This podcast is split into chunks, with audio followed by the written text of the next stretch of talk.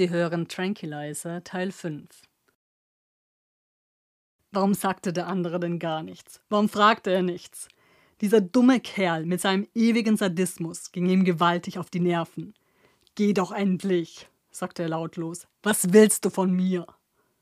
Es war immer das Gleiche. Für ihn gab es kein Wort des Trostes und nicht einmal eine richtige Umarmung. Erst jetzt erkannte er, dass er weinte. Trotzig wischte er sich mit der Handkante die Tränen ab, aber es kamen immer wieder neue. Hoffentlich hatte der andere nichts bemerkt.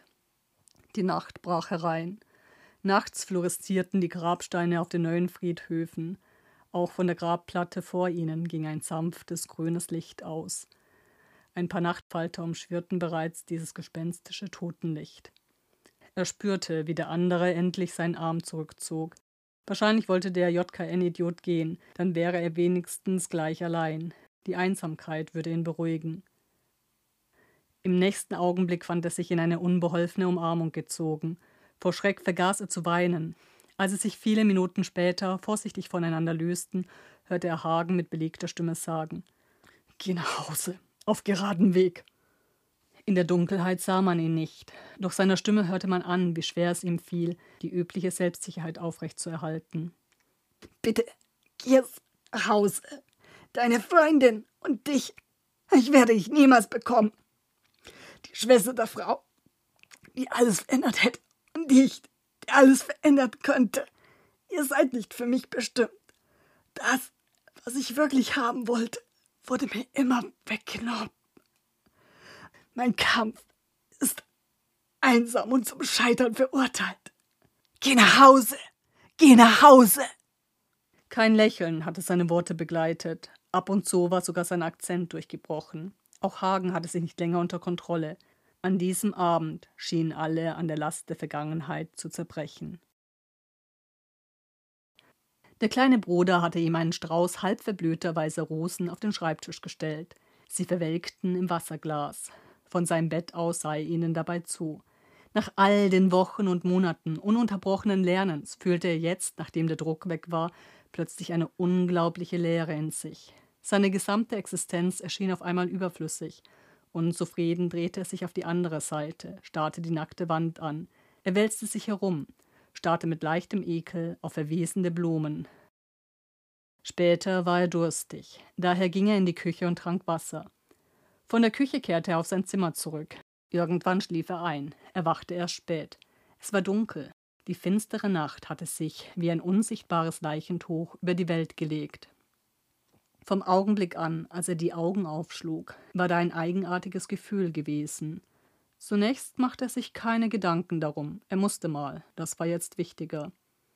Als er vom Klo zurückkam, schaute er auf einen Sprung beim kleinen Bruder vorbei. Der Kleine war immer noch wach, obwohl es schon so spät war. Arglos lächelte er dem großen Bruder entgegen.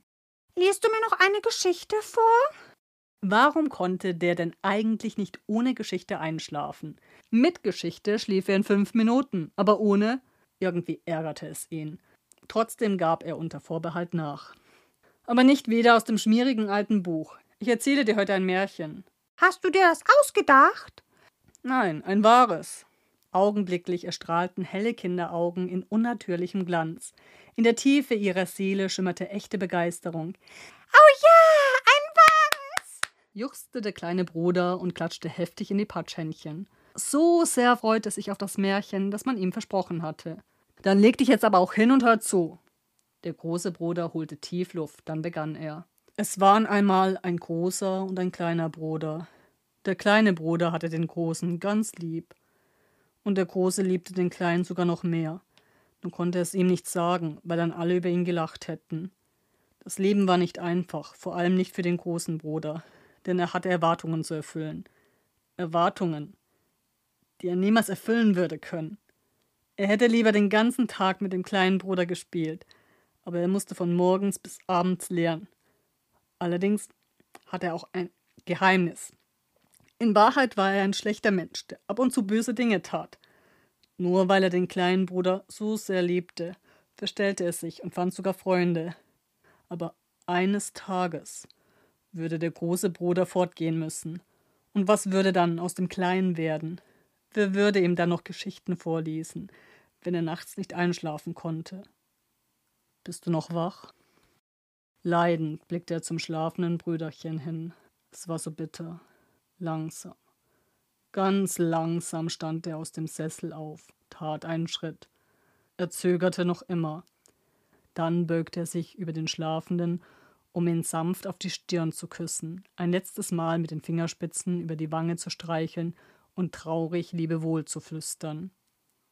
Er hatte vergangene Nacht bereits geweint, stundenlang und ganz verzweifelt.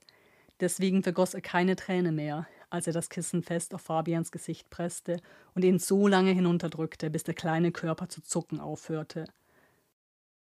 Sehr viel später ließ er das Kissen, wo es war, damit er den Anblick nicht ertragen brauchte, nicht den verzerrten Ausdruck sehen musste, den das Gesicht des kleinen Bruders wohl in den letzten Sekunden seines Lebens angenommen hatte. Der Abschied war doch bereits genommen, der traurige Augenblick längst vorüber. Es war nicht nötig, die leere Hülle, die einmal Fabian gewesen war, in diesem Leben noch einmal zu sehen. Unsicher blickte er sich um. Nun war also auch noch dieser letzte Mensch von dieser Welt gegangen, einer der wenigen, die er tatsächlich geliebt hatte.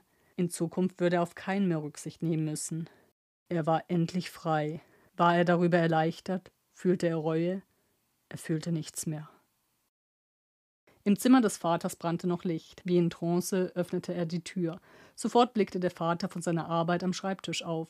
Noch nie zuvor hatte er ihn in einer derartigen Hochstimmung erlebt, noch nie so menschlich gesehen. Vielleicht könnte er ihm dann leichter verzeihen, wenn er erst einmal die Kunde erfahren hätte, die die Tat unumgänglich gemacht hatten.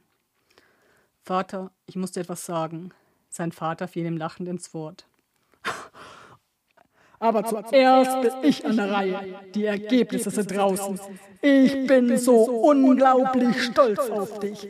Ich hatte es ja nicht anders erwartet.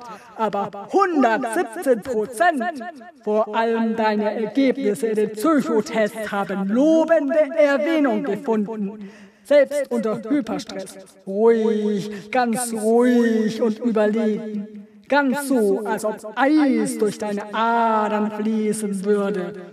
Du bist wahrhaftig mein Sohn. Du hast mich heute so stolz gemacht. Was wolltest du mir noch sagen? Ein aufmunterndes Zwinkern folgte den Worten. Schlagartig fühlte er Beklemmung, aber sagen musste er es dennoch. Es ließ sich nicht umgehen. Ich wollte nur sagen, um Fabians Zukunft brauchst du dir keine Sorgen mehr zu machen. Ende. Música